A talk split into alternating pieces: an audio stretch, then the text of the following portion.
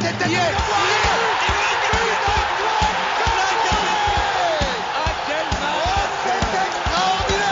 Pauletta dans la surface d'affaire. Oh le but. Oh le but exceptionnel encore une fois face à un Barthez maudit devant le portugais. Pedro Miguel Pauletta Ce coup franc Zlatan Ibrahimovic 25e minute Le doublé en deux minutes Ça allait trop vite pour le mur Ça allait trop vite pour Steve Monanda Il fallait que le PSG remporte ce centième classique au Vélodrome, qui plus est sur Canal+, qui reprend les droits de la Ligue 1, et sans forcer, les Parisiens vont l'emporter 2 à 0 et restent aux assauts des Lillois et des Lyonnais qui sont toujours devant pour la course au titre. Et pour m'accompagner sur, euh, sur cet épisode euh, glorieux du Paris Saint-Germain, comme souvent, j'ai avec moi euh, Joe. Salut Joe. Salut Raph et salut Ben. Salut Ben que j'ai introduit également, qui, qui était, enfin, qui avait raté quelques épisodes là. Ça faisait un petit moment qu'on l'avait pas entendu. Salut à toi Ben. Salut les gars, un plaisir de, de revenir parmi vous pour parler euh, du classique, le centième, la victoire du PSG. Parfait pour, euh, pour mon retour. C'est le cas de le dire, parfait pour ton retour. Donc là, un épisode euh, qui est plutôt positif parce que on rappelle ces dernières semaines des matchs euh, qui, ne se finissaient pas comme prévu ou des prestations qui n'étaient pas, euh, qui n'étaient pas vraiment convaincantes de la part des hommes de Pochettino. Euh, bah là, c'était quelque chose d'assez important puisque c'était le centième classique. Euh, je commencer par toi, Joe. Paris qui sortait d'une bah, d'une période assez délicate, hein, une défaite à Lorient, une victoire contre Nîmes avec quelques points d'interrogation. Euh, comment tu le voyais ce match, toi, quelques heures du coup d'envoi, avec l'incertitude également de la présence de, de ton cher Neymar? Bah écoute, euh, pas, pas super bien. Euh, pas super bien euh, parce que euh, parce que je trouve que le jeu en ce moment n'est quand même pas n'est quand même pas à la hauteur. Euh, malheureusement, euh, et on en reparlera un peu plus euh, en détail après, bah, ça, s'est confirmé en tout cas que quand même collectivement, il n'y a pas encore une grande maîtrise des Parisiens. Et aussi, on a l'habitude face à l'Olympique de Marseille, il leur arrive toujours des choses assez dingues juste avant de rencontrer le Paris Saint-Germain. Et là, ce fut le cas entre entre donc l'intervention de supporters au, au, centre Robert Louis Dreyfus, derrière la démission de, de, de Villas-Boas, les rumeurs insistantes sur un rachat du club. Bref, en tout cas, c'est quand même pas un, un, un, contexte propice pour, pour être à fond dans le match. Et un pourtant, point, un, point, un, point, positif quand même avec l'arrivée de Milik, hein, faut quand même le mentionner. Mais qui était blessé hier. Et qui était blessé. Donc ça c'est. Donc donc pour le coup, généralement dans ce genre d'ambiance, euh, Marseille arrive toujours à bien réagir face au Paris Saint-Germain. On en parlait dans le dernier podcast euh, avec le match nul contre les Minots, avec les Minots pardon. Euh, le premier match de Rudy Garcia qui s'est aussi soldé par un 0-0. Euh, donc il y a eu pas mal pas mal de choses comme ça et et là, je me suis dit, bon, bah, par ça, ils vont essayer de faire un coup. Euh, on l'avait vu, euh, le match aller, euh, ils avaient réussi à, à remporter, à, à, à, casser cette série du PSG, de victoire ou en tout cas d'invincibilité. en trophée des champions, après un, un match certes maîtrisé, bah, ils, sont, ils, sont, revenus quand même et ils ont poussé dans les derniers instants. Donc je me disais, bon, il, il, faut s'en méfier. En plus, sans Neymar. Donc, il y a une semaine, il y a dix jours du Barça, euh, est-ce que Paris va pas avoir la tête ailleurs? Enfin bon, voilà. En tout cas, il y avait beaucoup d'interrogations, je trouve. Ben, on est à, on est à une semaine là de, du match coup près contre le Barça. Paris, avant la rencontre, on va dire à quelques minutes du coup d'envoi, ils étaient à 6 points de Lille. Euh, ils sortaient de quelques matchs euh, pas vraiment maîtrisés. Là, Paris, clairement, ils étaient obligés de gagner euh, dimanche soir. Honnêtement, nombreux sont les supporters du PSG qui voyaient euh, Paris s'imposer tranquillement. Hein. La, première mi-temps euh, a quasiment à sens unique, même si euh, moi, de mon point de vue, Marseille a quand même livré une bonne prestation au vu du contexte qu'a rappelé euh, Jonathan. Euh, c'est vrai que bon, le score aurait pu être beaucoup plus lourd si la frappe de Paredes euh, fait pas poteau extérieur, fait poteau intérieur. 3-0, je pense que le match est, terminé. Mais Paris a eu aussi beaucoup de réussite. Hein. Le but d'Icardi, je l'ai encore revu cet après-midi. Bon, je pense qu'il le tente dix fois, il, il, le rate neuf fois. Mais heureusement, hier, c'est rentré au fond. Donc honnêtement, un pari à deux vitesses. Première mi-temps parfaitement maîtrisée, une deuxième mi-temps euh, beaucoup plus euh, tranquille, euh, beaucoup plus euh, dans, dans, dans, dans, la gestion. Dans la gestion, merci par rapport au match de, de, Barcelone de la semaine prochaine. Mais c'est clair que qu'en Ligue 1, devant, ça ne lâche pas. Lille, c'est très solide. Lyon, c'est très solide. Monaco aussi. Et Mbappé l'a très justement dit en, en, conférence de presse à la fin du match. Euh, tout le monde lui disait, bon, maintenant, euh, focus sur Barcelone. Et il a dit non.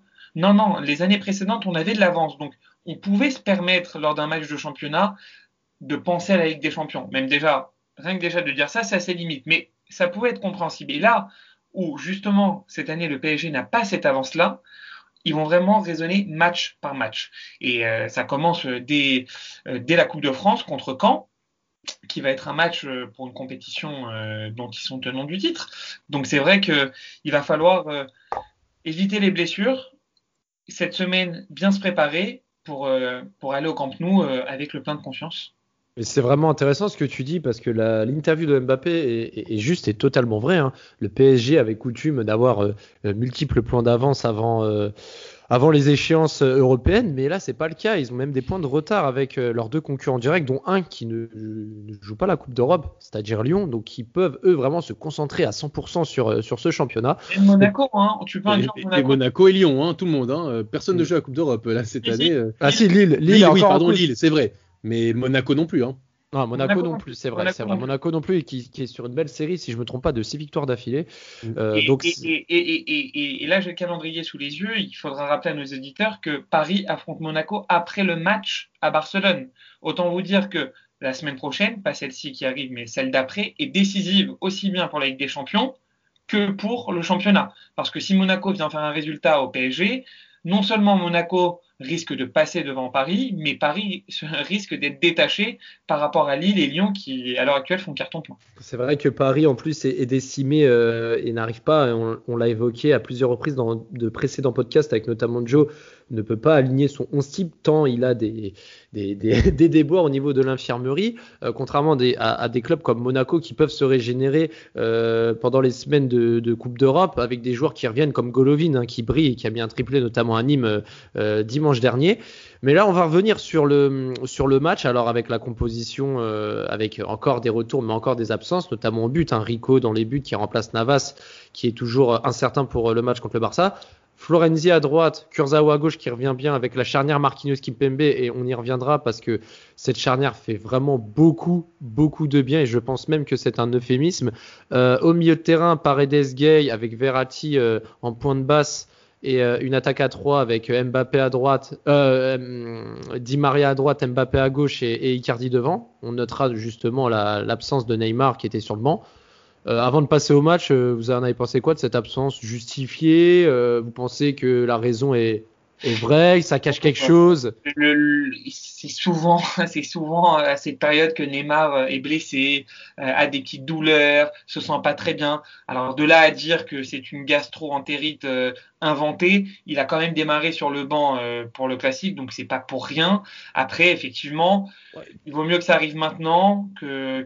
il, avait l'air, il avait l'air pas bien non plus hein, quand il est rentré hier. Enfin sur le, sur le, sur le banc de touche, il avait l'air un peu palo et quand il est rentré, on le sentait pas c'est ce que je te dis, hein, de là à ah dire. Non, non, bien sûr, mais. Euh, euh, je ne pense pas, parce que Neymar euh, adore ces adrénalines-là, mhm. de, de, de, de, revoir Alvaro, son, son grand ami. je pense que c'est ces duels-là qui, qui, qui, rythment un peu bah, sur son année. Hein, c'est pas les matchs en championnat contre des, des adversaires assez méconnus. Donc, non, non, effectivement, je, je pense qu'il qu'il était malade, et encore une fois, il vaut mieux que ça arrive cette semaine que le 16 février contre Barcelone effectivement, et pour euh, revenir à ce match, donc le début de match a été vraiment euh, assez disputé lors des premières minutes. Euh, on voyait que, Marseille tentait des choses et se projetait vers l'avant. Florenzi qui offre un corner à l'OM, mais c'est Paris qui, en contre, initié par le duel remporté par Verratti contre Rongier, qui dévie le ballon, Icardi qui lance Di Maria. Alors là, c'était une, une contre-attaque à 3 contre 2 Di Maria qui lance Mbappé en pleine vitesse à 36 km heure euh, en pointe de vitesse, qui évite Sakai et qui trompe en Danda du gauche, 1-0 9e minute. Joe, c'était le début de match idéal pour Paris. Ah bah là on peut difficilement faire mieux. Euh, alors Paris en plus maîtrisait, euh, là, son début de match. je trouvais qu'il mettait, mettait, pas mal de rythme, un bon pressing.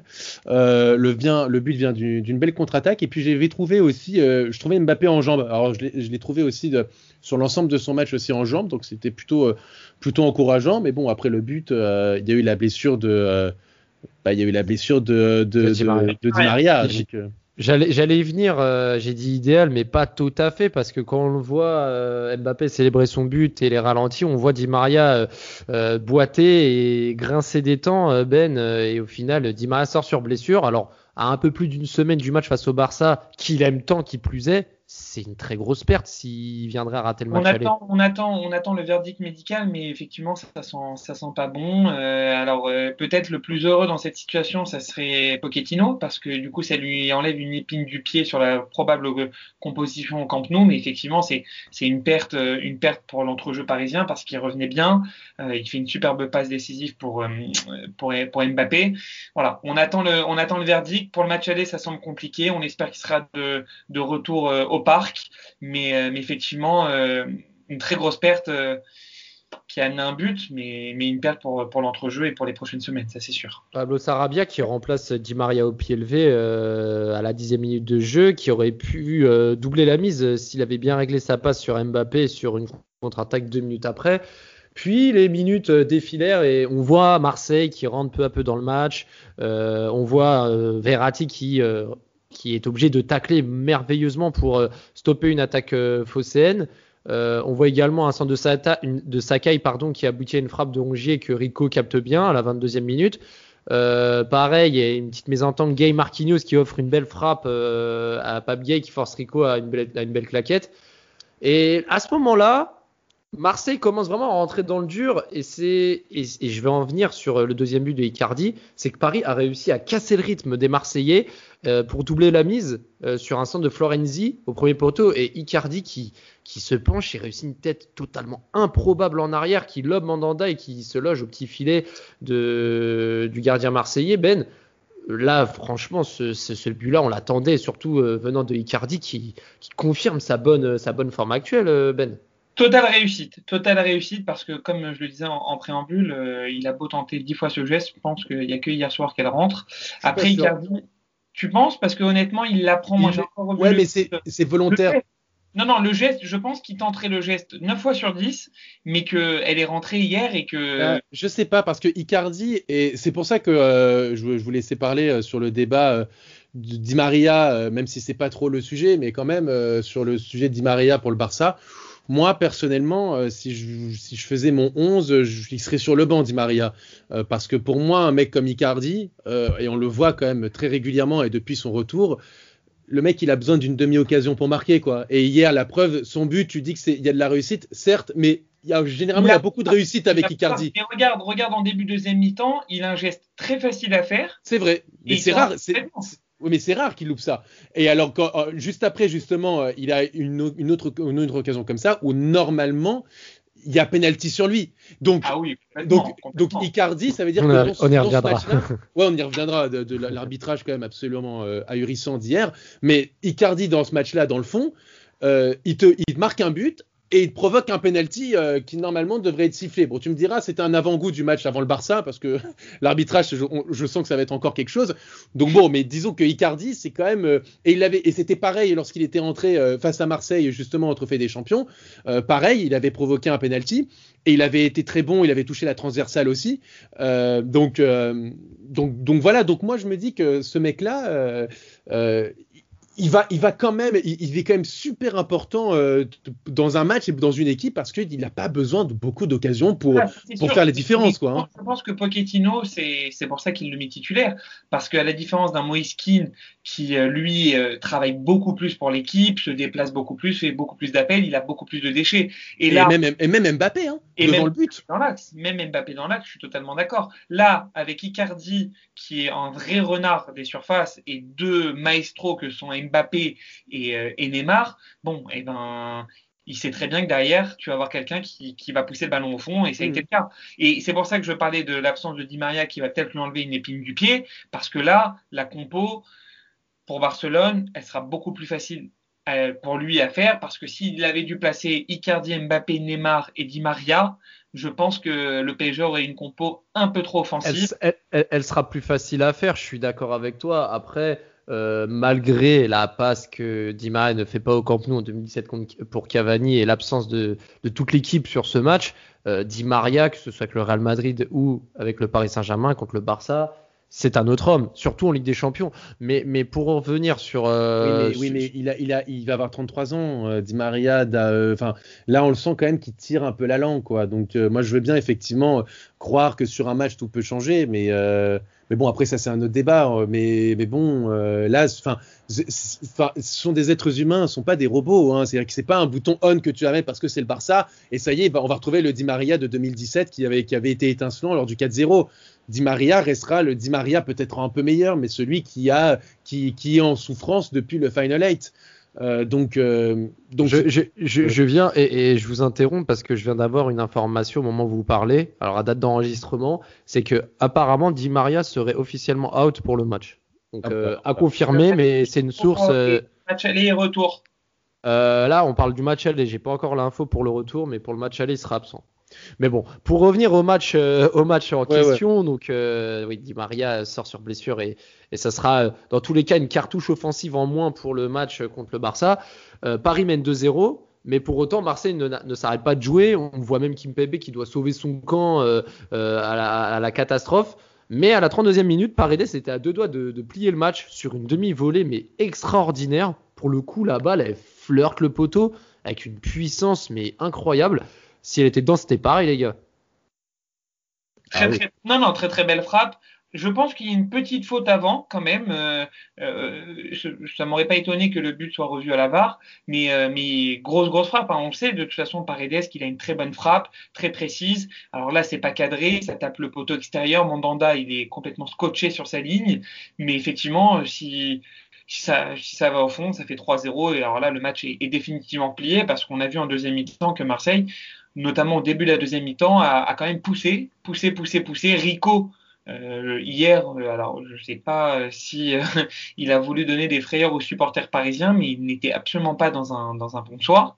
Beaucoup de, beaucoup de ballons relâchés et heureusement que Marseille n'en a pas profité parce que la dynamique aurait pu, aurait pu s'inverser. Et, et, alors on peut pas parler de tournant du match, mais effectivement, si, si Paredes avait scoré à ce moment-là, le, le match était, était plié.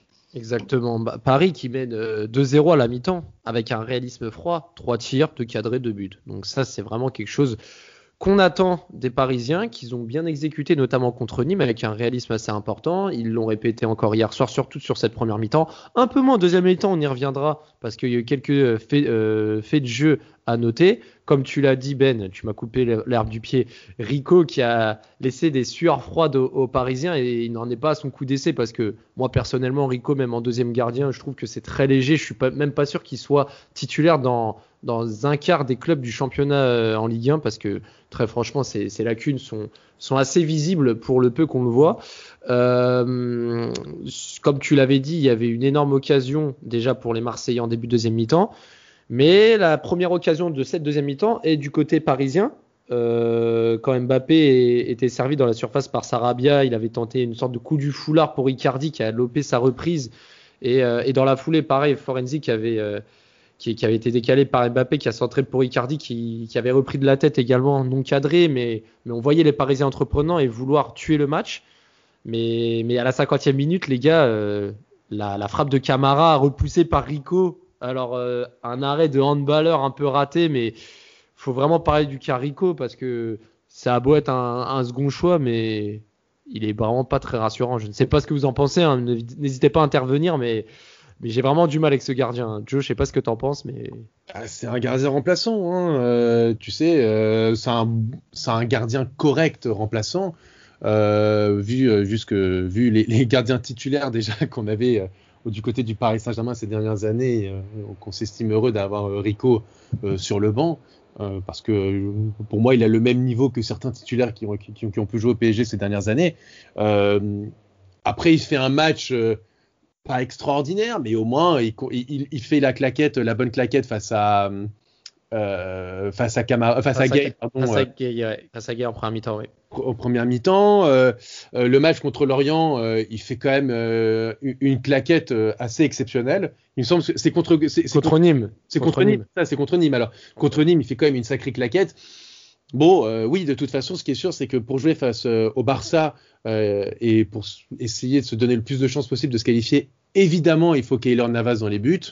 Euh, après, comme je te l'ai dit, Rico, c'est un, une doublure. Hein. c'est une doublure, donc euh, il fait son taf de doublure, euh, c'est-à-dire que c'est un bon gardien, mais c'est pas un grand gardien, c'est pas un gardien qui peut te mener à la victoire finale en Ligue des Champions, ça c'est sûr et certain. Et, là, on va venir sur un sujet qui t'irrite, pour le coup, Joe, tu l'as un peu mentionné en début de podcast. Alors de jeu, Ben, Paris redouble d'efforts pour mettre ce troisième but. Kurzawa trouve Mbappé qui centre dans la surface. Et là, on voit Icardi se faire littéralement plaquer au sol par Sakai. Tout le monde pense que le penalty va être accordé suite à la décision de, de Monsieur Bastien d'aller voir la VAR et de consulter lui-même les images. Et non, pas de penalty euh, pour, pour le PSG. Très très surprenant, très très surprenant, mais de toute façon l'arbitrage, comme l'a dit euh, Jonathan, euh, hier n'était pas au niveau. Hein. Euh, il y a deux pénalties oubliés, il y a plusieurs situations où, où la tension est montée alors qu'il n'y avait vraiment pas lieu d'être. la faute de Payet sur sur sur Verratti, enfin normalement tu l'as dégainé. Pour le coup, ouais, bah pour le coup il a il lui a mis rouge direct. Il y a pas eu... mais tu dois, tu dois tout de suite dégainer et puis faire redescendre la pression parce que tu sentais que ça pouvait partir dans tous les sens. Donc non non, il y a, il y a c'est vrai que c'est un ça a été un arbitrage pas forcément au niveau de au niveau du match. Euh, le penalty sur Icardi il est incontestable. Le penalty sur Neymar est incontestable aussi. Et ce qui est le plus surprenant, c'est qu'en fait l'arbitre ne prend pas le temps d'aller voir les images. Et, et, et j'ai l'impression que L'arbitre fait totalement confiance aux gens qui sont dans le, dans le quart, mais se délaisse de toute responsabilité en disant mais écoutez, euh, il y a une équipe dans le quart qui regarde les images, il n'y a pas besoin que j'aille contre leur avis. Et je trouve ça totalement dommageable. Maintenant, le match, c'est surtout que mais c'est vrai que euh, que d'un point de vue extérieur, c'est très handicapant de ne pas avoir eu ces deux pénalties. Mais c'est surtout que Joe, euh, on va y revenir parce que cinq minutes après, Danilo et Neymar remplacent Paredes et Icardi et le Brésilien qui va s'échapper côté gauche et, mettre une petite misère à, Alvaro qui va se blesser, notamment euh, il va faire faute et se blesser en, ayant joué dangereusement, va également faire faute sur Neymar. Le pénalty n'est pas sifflé encore sur la faute que commet Alvaro. Le penalty n'est pas sifflé. Bon, euh, quand tu le vois comme ça, tu peux, ça peut porter à confusion. Mais le, le plaquage de Sakai à Icardi, t'as même, pas, même, pas besoin de l'avoir en fait. Dans les deux cas, dans les deux cas, quel intérêt à ce qu'il Neymar de tomber dans cette situation-là? Quel intérêt? Il a, il a pris le, le dessus il a pris le dessus, il peut aller, il peut aller seul au but et il peut marquer. Pourquoi est-ce qu'il plongerait? Ça ne sert à rien. Comme, comme Icardi, Icardi n'a plus qu'à la pousser au fond. Pourquoi est-ce qu'il tomberait? Ça n'a aucun sens pour moi. Aucun sens, rien que juste par rapport aux actions en elles-mêmes en fait. Euh, et euh, moi je veux bien qu'on mette la faute sur euh, effectivement Benoît Bastien qui était hier l'arbitre. mais enfin, lui à la limite il est dans le feu de l'action. Il peut se dire je suis pas sûr à 100%, donc j'attends de voir ce qu'on me dit dans l'oreillette. Si on me dit dans l'oreillette, va checker. Mais moi, le problème, c'est les mecs qui sont dans le coup, dans le, dans le car, ils ont les mêmes images que nous. Même, euh, voire, plus, hein, parce que euh, euh, selon certains, en fait, on n'a pas toutes les images. Donc, ils, ont avoir, ils doivent avoir encore plus d'images. Mais comment, avec toutes ces images-là, tu ne peux pas juste aller dire à l'arbitre, écoute, nous si on a un doute, regarde par toi-même. C'est ça qui, moi, c'est ça que je trouve spectaculaire. Donc, donc c'est pour ça que euh, je suis, moi je suis franchement, euh, moi j'étais assez remonté parce que je me disais, euh, c'est pas possible quoi, c'est pas possible. Mais c'est très intéressant ce que tu dis sur la situation. En fait, c'est-à-dire que moi je me suis jamais mis dans la position de me dire est-ce que l'attaquant va éventuellement tomber pour espérer avoir un penalty alors qu'il est en position de marquer? Et maintenant que tu me le dis, effectivement, alors Icardi, c'est certain qu'il a aucun intérêt à tomber, il a un mètre du but. Neymar, euh, bon, on connaît un peu son passé, mais là, c'est clair qu'il arrive lancé, il n'a plus qu'à ouvrir le pied pour marquer. Donc, ça devrait être un indicateur pour les arbitres de se dire, mais prendre du recul sur la situation, on peut dire, mais en fait, euh, il n'y a aucun, aucun sens de pas siffler penalty parce que les joueurs, si ils ne sont pas touchés, donc s'il n'y a pas faute, en fait, ils vont au bout et ils vont marquer un but. et ça, ce, cette prise de hauteur, malheureusement, les arbitres, sont complètement assistés et, n'osent plus prendre leurs responsabilités. Ils font confiance aux gens qui sont dans le VAR et malheureusement, euh, la perception de quelqu'un qui regarde des images et qui vit l'action comme Joe euh, vient, de, nous l'expliquer, est totalement différente. Comme tu le dis, euh, les arbitres sont assistés, d'où le diminutif de VIR, donc la VAR, vidéo assistance. Euh, c'est un peu le fléau de ce football, toujours avec plus de, caméras, de données, de statistiques. On veut toujours vérifier avec des images et malheureusement, cet instrument qui peut parfois dépanner a des effets pervers comme tout instrument qui assise justement et, malheureusement les arbitres se déresponsabilisent donc vous avez bien euh, pour moi véhiculé le fond de ma pensée c'est que la VAR euh, déresponsabilise les arbitres et au final ne, ne permettent pas aux arbitres de, de, progresser et de corriger leurs erreurs eux-mêmes. Pour revenir au match, euh, quand même parce qu'il y a eu quand même le, le, match qui a suivi par la suite malgré tout. Paris qui aurait également pu marquer ce troisième but. Hein. On, l'a vu quand Mbappé partait seul au but face à Mandanda, mais, euh, mais qui a voulu décaler Neymar. Alors j'ai pas vraiment compris pourquoi il a fait ça, un cadeau d'anniversaire ou autre, mais Mbappé aurait très bien pu y aller tout seul. Ou, cette dernière occasion où Neymar euh, donne un ballon à Sarabia à 5 minutes de la fin Bon, le ballon de Neymar n'est pas propice. Hein. On a, l'habitude de voir Neymar euh, distribuer des ballons plus précis, mais Sarabia qui loupe totalement son contrôle, il essaie de la redonner à Neymar qui tire au-dessus. Enfin, deux occasions gâchées qui auraient pu vraiment sceller le score à, à 3 voire 4-0. Et un point, messieurs, sur lequel je voulais revenir, c'est la décision de Pochettino de ressortir Sarabia alors qu'il l'avait fait rentrer en début de match. Vous trouvez ça normal malgré la prestation moyenne de l'Espagnol ou euh, c'était totalement justifié le fait que euh, son match n'était pas abouti de le ressortir? Euh, moi, pour moi, personnellement, je trouve que ça servait pas à grand chose de le sortir à la 87e minute. pour la confiance, c'est pas bon et, et, que le match était déjà, était déjà scellé. Honnêtement, tu le sors, tu le sors en fin de match. Il fait quand même une passe D. Il loupe une énorme occasion en deuxième mi-temps, un contrôle qui n'a qui n'a pas de sens. Le, le sortir à la 87e minute, ça va. C'est pas. Ah, mais il est rentré. Ouais, mais il est rentré. Il est rentré en cours de jeu. C'est-à-dire que tu rentres pour le ressortir derrière. Il est rentré suite à une blessure et il sort en fin de match je pense pas que euh, c'est une vraie sanction. Il l'aurait sorti à la mi-temps après l'avoir fait rentrer euh, suite à la blessure de Di Maria. Là, j'aurais vraiment eu le sentiment que c'est une sanction. À la fin du match, écoute, c'est pas, c'est, ça m'a pas choqué. Et je pense même, d'ailleurs, tu vois, quand Sarabia sort et la façon dont il a fêté la victoire, que il n'en tient pas forcément rigueur à Pochettino. Pochettino aurait pu faire rentrer n'importe qui d'autre à la place de Di Maria. Il a choisi Sarabia, bien lui en a pris parce que derrière ça fait pas décisif. Mais je pense pas qu'on peut tenir rigueur de Pochettino. Euh, et à Sarabia de son match suite à sa sortie à la 87e minute. Mais la passe, la, passe, décisive, c'est Florenzi qui centre pour Icardi, je crois. Si là tu me mets le doute, mais c'est Florenzi qui centre pour Icardi sur le deuxième but. Sur le but de Icardi? Oui. Florenzi? C'est Florenzi qui centre. Mais c'est Florenzi qui en, tout cas, en tout cas, euh, enfin, il, est rentré à la dixième minute, Sarabia. Hein. C'est, il est rentré à la dixième minute sur la 87e. Il joue 77 minutes bon bah il joue un match complet quoi tu vois enfin il n'y a pas de pour moi mm. c'est, juste en étant titulaire il aurait ouais il serait sûrement sorti avant donc euh, en soi oui voilà donc euh, donc bon dans le fond euh, moi je, j'ai trouvé quand même qu'il était un peu en dessous même très en dessous pour pour son entrée et qu'il a pas qu'il a quand même multiplié les les, les errances techniques, quoi, les mauvais contrôles, les mauvais passes, euh, euh, les tirs euh, qui manquaient un peu de puissance. Le, contrôle qu'il fait en deuxième mi-temps, alors qu'il est quasiment seul face à Mandanda, c'est très handicapant. Bah, Heureusement qu'il y a 2-0 parce que derrière tu, peux le payer cash. Hein. Sur cette fin de match, sur cette fin de match, euh, ce qu'on a noté après ça, hein, euh, le geste totalement idiot. Je vais, je vais pas mâcher mes mots de, de Payet qui a réédité sa bêtise euh, qu'il avait commise contre Lyon sur Léo Dubois, un coup très inutile et dangereux. Et là pour le coup, c'est pas au niveau du tibia, c'est au niveau des hanches de Verratti qui prend un carton rouge justifié. Donc on va pas y revenir, mais mais ça a été, c'est, enfin, il fallait le mentionner parce que voilà, c'est encore un carton rouge bête pour un classique euh, totalement inutile en fin de match et, ça n'a pas apporté euh, grand chose d'intéressant. Euh, on va parler des tops et des flops, les gars.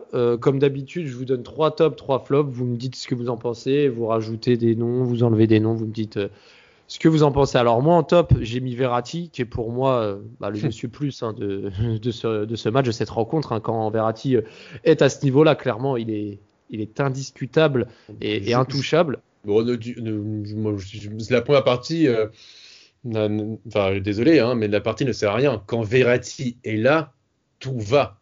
C'est tout. Euh, on pourra, on pourra dire ce qu'on veut. Les, certains observateurs et un particulier va, va, pouvoir, euh, comme toujours, vomir sa haine incompréhensible sur ce, sur ce joueur-là. C'est le poumon, l'âme, la technique de ce Paris Saint-Germain. Il n'est pas là, c'est plus la même équipe. Oui, le poumon, euh, euh, pas, pas totalement. Ça, là, pour le coup, je donne, je donne raison à Ben. Le poumon, bon, peut-être pourquoi pas, mais. Le, le Mais pourquoi- poumon, pas totalement Enfin, parce que soit- il soit y a disant, la- et, et, et, Mais- mais Paredes, mais Mais Paredes, on le voit quand même. Paredes, on le voit. Il court beaucoup moins que Verratti. Il fait beaucoup moins d'interceptions. Il est beaucoup moins présent dans le jeu. Verratti, soi-disant, le grand truc, c'était de dire, hey, après la 60e minute, hein, euh, Verratti, enfin, depuis qu'il y a Pochettino, il joue quasiment tous les matchs et il joue 90 minutes tous les matchs. Donc, bizarrement, hein, c'est et, dans les gros matchs Verratti, à part quand effectivement il revient de, de deux mois de blessure, euh, il pourrait et ça c'est n'importe tu peux prendre n'importe quel joueur professionnel, même avec la meilleure condition physique au monde, il pourra pas faire plus de 60 ou 70 minutes, c'est normal. Après une grosse entorse ou des trucs comme ça, c'est normal qu'il revienne pas. Mais euh, Verratti dans des gros matchs, il fait toujours aussi 90 minutes et il est toujours aussi bon. Donc bon. C'est ça, c'est un mythe qu'on a voulu mettre en place. Mais Verratti, quoi qu'on en dise, depuis qu'il y a Pochettino, il enchaîne les matchs Depuis qu'il y a Pochettino, il enchaîne les matchs. et toujours 90 minutes. Hein. Oui, non, ne mais après, sort il faut, jamais. voir, il, faut, il faut voir aussi, il faut voir aussi qu'il est excellent en première mi-temps et qu'au fil du match, alors aussi à cause du résultat ou grâce au résultat, il perd un, un peu de sa superbe. Vois, parce que aussi, n'est pas- en première mi-temps à droite, à gauche, au poteau de corner. En deuxième mi-temps, il était un peu plus effacé, mais c'est vrai que ça Mais reste, parce qu'il était moins sollicité aussi. ça reste en un première joueur mi-temps- indispensable. Ça reste en- un joueur indispensable. En Dans, dans tous les cas, on, on va, on va être d'accord sur le fait que Verratti, ça a été euh, l'élément bonus plus de, de ce match. Il a été euh, indispensable et, et a montré de sa superbe. Donc là-dessus, il n'y a, il y a rien à redire. Non, non, mais Euh, on en- ça, juste, pourquoi est-ce qu'il était moins, parce qu'après après, on va arrêter sur Verratti, pourquoi est-ce qu'il était moins euh, présent peut-être en seconde mi-temps? Parce qu'il était beaucoup moins sollicité. En première mi-temps, Paris était quand même très acculé et Verratti a multiplié les interventions, les tacles, les ouvertures, les trucs, pas, pas- parce que Marseille mettait moins de pression en deuxième mi-temps, donc on a eu moins besoin, entre guillemets, d'un Verratti euh, resplendissant euh, comme, comme, comme il a pu être en première mi-temps et comme il est généralement. Donc euh, c'est peut-être pour ça qu'on l'a moins vu, et ce qui est en soi une bonne chose, quoi, parce que Et puis, et puis dans tous les cas, c'était plus de la gestion qu'autre chose et, et, et, ça a suffi pour garder ce score vierge et cette victoire.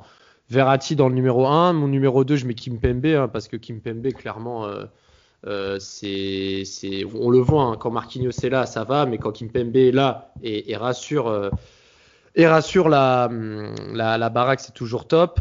Euh, donc Kimpembe en deux, Florenzi également qui a beaucoup apporté offensivement et notamment sur le deuxième but sur son couloir. Donc euh, voici les tops. Si vous avez euh, si vous avez à rajouter un nom ou, ou en enlever, euh, Ah, vous êtes Moi, d'accord? personnellement, Kipembe Marquinhos, pour moi, Voilà. c'est l'assurance tout risque. Dès lors que tu as Navas, Kipembe Marquinhos, tu as pour moi le socle. Ensuite, tu peux mettre à droite Florenzi, à gauche Kurzawa, Verratti, effectivement, qui paraît être indispensable. Mais déjà, quand tu as cette assise défensive, tu peux aller quasiment partout. Et on l'a vu hier, dès que Marseille commençait à, se révolter, Marquinhos, la bonne intervention, Kipembe, le tac ravageur. Et honnêtement, c'est enfin, c'est c'est un bonheur. C'est un bonheur de les voir à ce niveau-là, de les voir aussi complémentaires.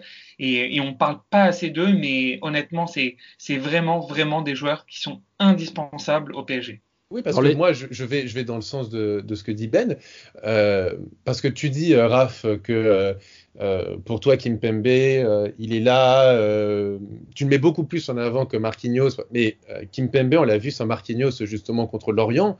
Euh, il a multiplié les hésitations. On a vu que le premier but de Lorient était venu parce que justement, c'est venu un peu d'une mésentente avec, euh, avec euh, Danilo Pereira. Le troisième but, euh, bah, c'est lui qui laisse quand même le joueur partir dans son dos. Donc, pour moi, le vrai top de cette équipe, c'est Marquinhos. Quand Marquinhos est là, et on a l'impression que Marquinhos a repris le vrai flambeau de Thiago Silva, à savoir que quand Thiago Silva était là, eh ben, on voyait un Kimpembe bien meilleur, beaucoup plus sûr, et plus serein parce qu'il savait que derrière, tu avais le patron qui pouvait compenser les petites hésitations et les petites erreurs que peut encore faire je- J'aurais pu, j'aurais pu quand même euh, remettre Marquinhos dans mes tops, mais coutumier du fait, je le mets tout le temps dans mes tops et je voulais Non, un peu sûr. varier. Mais Marquinhos, je je l'ai pas forcément mis, mais évidemment, qui, si je dois le mettre dans un des deux, dans, dans- dans un, dans un des deux chapeaux, je le mettrai évidemment dans les tops. Donc euh, Non, non, mais bien sûr, mais, mais c'est plus, en fait, c'est plus dans le comportement. Je trouve que Marquinhos a vraiment pris la Il succession de insuffle, Thiago il, Silva. il- il- il- il insuffle des ondes positives et, il- Ah ouais, et en fait il fait ce que Silva faisait avec Marquinhos quand c'était son,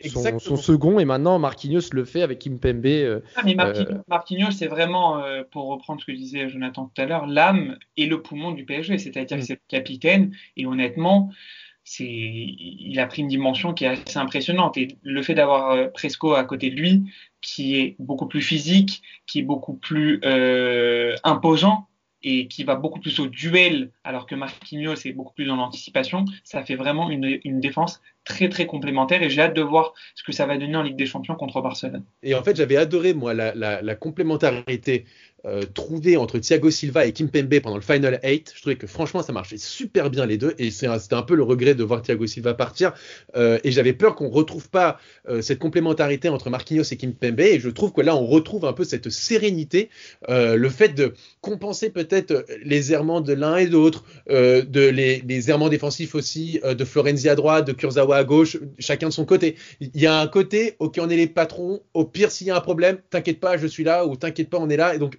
moi, j'aime beaucoup ça. Et dans mes tops, je rajouterais aussi Kurzawa. Parce que. Kurzawa qui a fait un très bon match. Je suis ouais. toi on, on, est souvent là pour le critiquer à juste titre. Je pense qu'il faut aussi le mettre en avant quand il fait, euh, quand il est bon. Et ces derniers matchs, comme ces dernières sorties, j'ai trouvé, j'ai trouvé assez convaincantes, pas exceptionnelles, mais convaincantes. Et hier, je trouve mm. qu'il a fait le taf euh, offensivement comme défensivement. Euh, je l'ai trouvé assez sérieux, euh, l'ami Kurzawa. Non, c'est vrai que Kurzawa, depuis l'arrivée de Pochettino, c'est quelqu'un qui est de plus en plus en vue et qui mm. arrive à faire taire ses détracteurs. Donc, tu as bien fait de le mentionner. C'est un, un joueur qui mérite d'être dans cette liste des tops pour ce match. Et puis Mbappé des... aussi. Mbappé parce que ouais. il a retrouvé des jambes. Donc c'est bien. Il a, euh, il a, il a retrouvé, il a, retrouvé, il a retrouvé des jambes. Il a, retrouvé des jambes, de la lucidité parce que c'est vrai qu'un face à face comme ça, il y a de nombreux face à face qui ratent. Là, il met un plat du pied gauche propre, efficace, il ouvre le score. Donc non, non, euh, Mbappé a fait un bon match. Il a fait un bon match, même si je vais nuancer quand même que sa deuxième mi-temps, ça passe en retrait et quelques choix euh, un peu, voilà, un peu brouillon, mais c'est vrai que dans l'ensemble, c'est quand même positif. Je vais passer au flop, messieurs, parce qu'il y a aussi les flops et j'en ai noté quatre. Euh, J'ai noté quatre flops. Hein. Ça fait beaucoup, mais vous allez comprendre pourquoi. Alors déjà, dans un premier temps, Sarabia, qui, euh, c'est un peu comme Draxler. Hein. On les voit pas souvent et quand on les voit, on est toujours sur notre fin. Et là, hier, il avait l'occasion de s'exprimer. Malheureusement, il il a encore une fois échoué face à l'adversité qui, euh, qui clairement été à sa portée, mais malheureusement, il n'a pas fait le nécessaire. Ganagay que je mets également dans mes flops parce que trop peu en vue, trop peu en vue, même s'il n'a pas été mauvais en soi, mais c'est comme d'habitude. Euh, quand Paris subit, il, il, fait partie des coupables, mais quand Paris brille, bah, il n'est pas assez présent pour tirer son équipe vers le haut comme l'a pu faire un Verratti. En, en 3, je mettrais l'attitude de Paredes. Alors, ouais. Là, là, clairement, en première mi-temps, toujours là, à vouloir aboyer, faire le chien fou, euh, même quand ça sert à rien, prendre son carton jaune, alors qu'au match aller, déjà, il s'était fait remarquer, il avait même pris un carton rouge. Enfin, clairement, moi, je le mets dans mes flops. Et en 4, je mets Rico, parce que même si c'est un second gardien, je suis désolé, mais Rico, à chaque match qu'il fait, il y a au moins un match sur deux où il va faire soit une mauvaise, un mauvais renvoi, une erreur, une hésitation. Et, et voilà, donc euh, voilà, moi, c'est mes 4 flops. Je sais pas si vous validez ou pas, mais voilà. Je, personnellement, je ne mettrai pas Paredes, parce que tu as quand même besoin de... Attends, non, non, je mets pas, je mets pas le joueur Paredes, je mets son attitude quand... Oui, non, voilà. Quand, quand, je te dis, je mettrai pas l'attitude de Paredes parce qu'effectivement, il a été très, très, très insupportable hier, mais c'est le seul, c'est le seul à faire ça. Verratti parle beaucoup avec l'arbitre, mais il va pas forcément au duel, au contact avec les, les adversaires, et tu as l'impression que tous les joueurs avec Paredes dans leur équipe se sentent pousser des ailes. Tu as un peu Presco qui fait ça aussi, donc je le mettrai pas forcément dans les flops. Effectivement, hier, il en a peut-être trop fait, mais heureusement aussi qu'il était là sur un match comme ça pour apporter sa grinta et emmener tout le monde avec lui. Moi, je, Après, mets, dans, moi je, mets, je mets le joueur dans les flops, moi. Hein. Après, moi, je, je, je, suis d'accord avec toi. Il a fait un mauvais match. Hein. Rico, euh, Rico a pas fait un grand match. Et, euh, et il y avait il y avait beaucoup de choses à dire effectivement sur sur sa performance. On va finir là-dessus, Joe. Euh, Paredes joueur dans, dans les flops?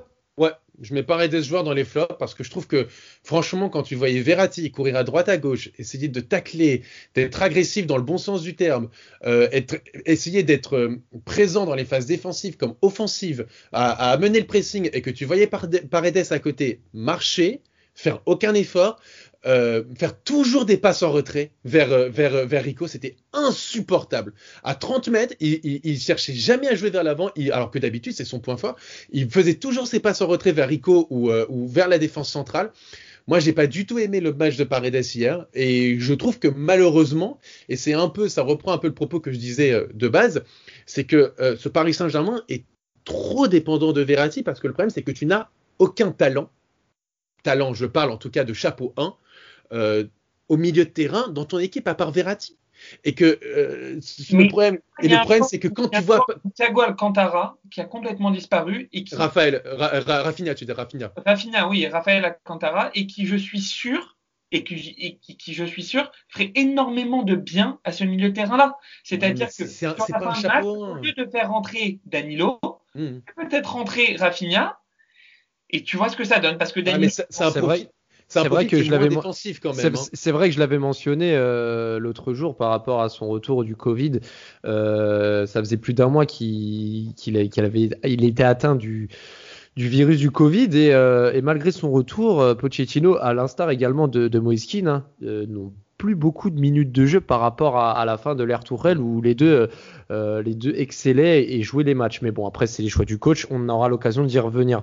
Euh, messieurs, merci à vous d'avoir participé à ce podcast. On reviendra très rapidement sur, euh, sur un podcast d'avant-match de Barça Paris parce que les échéances arrivent très rapidement et on aura hâte de partager avec vous nos avis, nos impressions et nos pronos également pour, pour ce match. En attendant, il y aura un match mercredi à Michel Dornano contre Caen pour la Coupe de France parce que la Coupe de France reprend, messieurs, et, euh, et on verra si Paris pourra euh, justement tenir son, ouais, te- tenir son, son titre en jeu.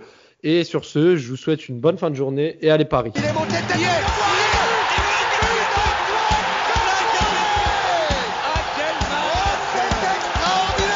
Pauletta dans la surface d'affaire. Oh le but Oh le but exceptionnel encore une fois face maudit devant le portugais. Pedro Miguel Pauletta Ce coup franc. Oh là là là là là là là. Là Zlatan Ibrahimovic 25e minute. Le doublé en deux minutes. Ça allait trop vite pour le mur. Ça allait trop vite pour Steve Monanda